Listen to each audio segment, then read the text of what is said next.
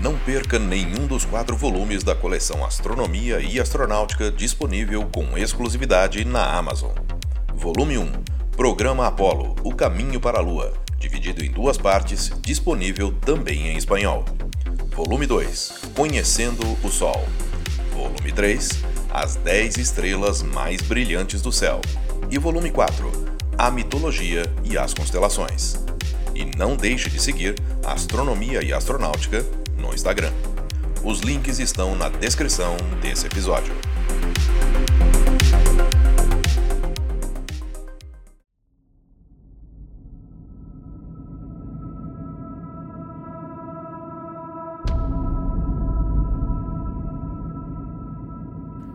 No episódio anterior, ouvimos que os Estados Unidos fizeram uma forte oposição à entrada da China no programa da Estação Espacial Internacional. Nesse episódio, vamos ouvir qual foi a reação da China e saber um pouco mais sobre outros projetos da Agência Espacial Chinesa. Olá, eu sou Floresberto, apresentador do podcast Astronomia e Astronáutica, e vou levar você nessa viagem.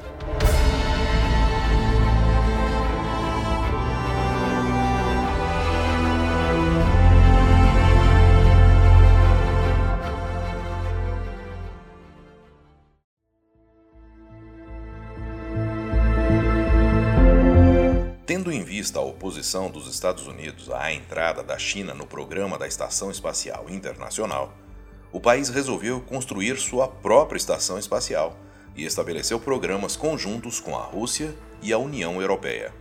O programa se desenvolveu e no dia 29 de setembro de 2011, a Tiangong-1, ou Palácio Celestial 1, a primeira estação espacial chinesa, foi colocada em órbita. Ela reentrou na atmosfera no dia 2 de abril de 2018 e, enquanto esteve em órbita, recebeu três missões, as Shenzhou 8, 9 e 10, respectivamente, em novembro de 2011, junho de 2012 e junho de 2013. A primeira missão não foi tripulada e as outras duas levaram três taikonautas cada.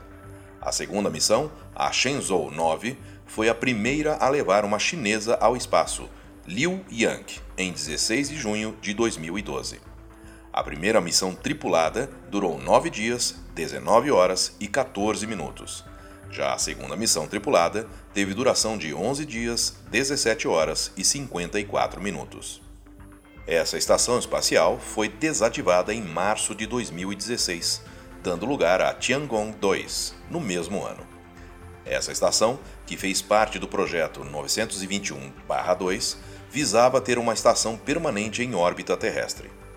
O lançamento foi feito pela Agência Espacial Chinesa, a CNSA, do Centro de Lançamento de Satélites de Jiuquan, em 15 de setembro de 2016.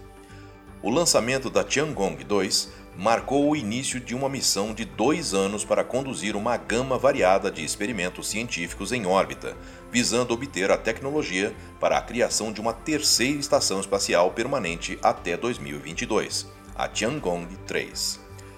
Em 19 de outubro de 2016, a estação recebeu seus primeiros e únicos tripulantes, o veterano Jing Haipeng em sua terceira missão espacial e o estreante Shen Dong.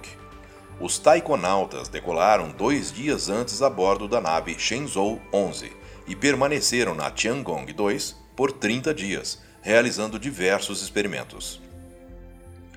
Em abril de 2017, foi lançado o cargueiro Tianzhou com o objetivo de abastecer a estação espacial. Em outubro de 2018, a estação foi desativada e finalmente, em 19 de julho de 2019, a Tiangong 2 reentrou na atmosfera de forma controlada, caindo no sul do Oceano Pacífico. A estação tinha 10,4 metros de comprimento, 3,3 metros de largura e um peso de 9.500 quilos. A estação espacial Tiangong 3 deverá ser concluída em 2022, se tudo correr como planejado. Seis lançamentos estão planejados para incluir os módulos científicos na estação. Além disso, há a previsão de duas missões cargueiras e tripuladas com destino à estação. A China espera abrir as portas da estação espacial para missões espaciais e atividades comerciais, quando as instalações estiverem concluídas e em operação total. O esperado é que a estação opere na órbita baixa terrestre por pelo menos 10 anos, prevendo-se também que ela receba astronautas de outros países. Além da estação espacial, o programa espacial chinês também produziu um conjunto de três satélites, denominados Kuafu, projetados para monitorar o Sol e o clima espacial. A Lua também foi destino das sondas chinesas da série Chang'e. A primeira delas, lançada em 24 de outubro de 2007, orbitou a Lua. A Chang'e 2, lançada em 1 de outubro de 2010, entrou em órbita lunar a uma altitude de 100 km da superfície. Em 1 de dezembro de 2003, foi a vez da Chang'e 3, entrando em órbita no dia 6 daquele mês e realizando um pouso na superfície lunar em 14 de dezembro, tornando a China o terceiro país a conseguir esse feito depois da União Soviética e dos Estados Unidos. Essa sonda levou a bordo o rover lunar Yutu, esse nome foi dado após uma grande votação online e se refere ao coelho de estimação de Chang'e, a deusa da lua na mitologia chinesa. Em 7 de dezembro de 2018, foi lançada a sonda Chang'e 4 e foi a primeira a realizar um pouso no lado oculto da Lua. Houve ainda a Chang'e 5, que pousou na Lua em 1 de dezembro de 2020 e foi a primeira missão com o objetivo de retornar amostras lunares para a Terra. A sonda retornou à Terra pousando na Mongólia no dia 17 de dezembro, trazendo 2 quilos de amostras lunares. Em 7 de janeiro de 2022, pesquisadores chineses confirmaram, após analisarem amostras trazidas pela sonda, a presença de água. Esta foi a primeira vez que um estudo demonstrou a presença de líquido na Lua. No próximo episódio, vamos continuar conhecendo os projetos desenvolvidos pela Agência Espacial Chinesa e o que está previsto para o futuro. Eu sou Floresberto, produzi e apresentei esse podcast Astronomia e Astronáutica. Até a próxima viagem.